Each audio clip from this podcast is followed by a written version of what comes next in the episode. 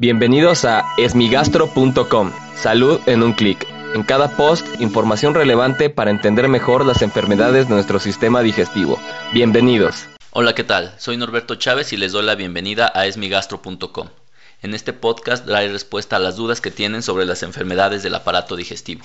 La pregunta de hoy la envió Fernando José y es el caso clínico de su hija. Él comenta que tiene una hija de 25 años que fue diagnosticada con cirrosis biliar primaria.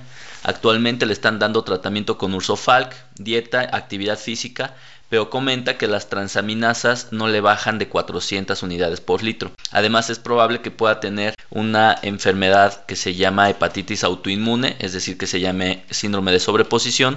Y la pregunta es si existen nuevos tratamientos o cuál es eh, la propuesta terapéutica ante estos casos. Este es un caso bastante complejo, ya que tanto la cirrosis biliar primaria como la hepatitis autoinmunes se llaman enfermedades inmunológicas, es decir, el organismo lo que hace es desconocer algunas estructuras del cuerpo, en este caso el hígado, o algunas células del hígado las comienza a dañar y a destruir. Inicialmente eh, se llamaba cirrosis biliar primaria, actualmente ya se eh, recomienda llamarla colangiopatía biliar primaria porque los pacientes que tienen esta enfermedad pues no necesariamente tienen ni tendrán cirrosis hepática, sí tienen una enfermedad hepática pero no obligadamente cirrosis. Por lo general el ácido urso desoxicólico es el mejor tratamiento que existe para la cirrosis biliar primaria pero en algunas ocasiones no se logra poder resolver adecuadamente esta enfermedad y que como debe de normalizar sus pruebas del hígado, es decir, tener valores de 400 pues indica que no están tan bien el tratamiento y puede ser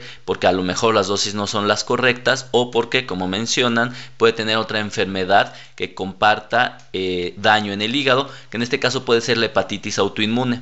Esta enfermedad se trata de manera distinta ya que no se trata con ácido uso desoxicólico, por lo general se utilizan medicamentos que disminuyen las defensas generales del organismo, como la prednisona o la satioprina, y esto puede hacer que normalicen sus pruebas del hígado.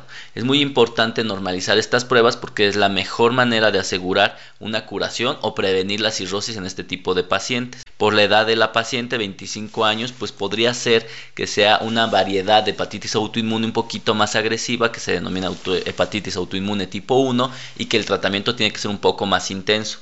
Sin embargo, para poder hacer el diagnóstico se tienen que complementar con algunos estudios de sangre o por medio de una biopsia hepática para poder tener certeza de este tipo de cuadros.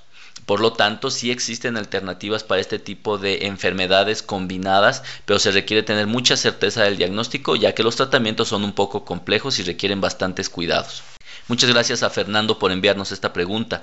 Si tienes alguna duda, te invito a que escuche los episodios previos. Y si aún tienes algo que no te haya quedado claro, en el sitio web esmigastro.com encuentras el formulario a través del cual puedes enviarnos tu pregunta. Y si quieres participar en el podcast, solo marca el 55 41 69 11 04 y podrás grabar tu mensaje al cual yo daré respuesta. Gracias por haber escuchado este post. Si la información les fue útil, compártanla. Hagamos que más gente esté informada. Los esperamos en el próximo podcast.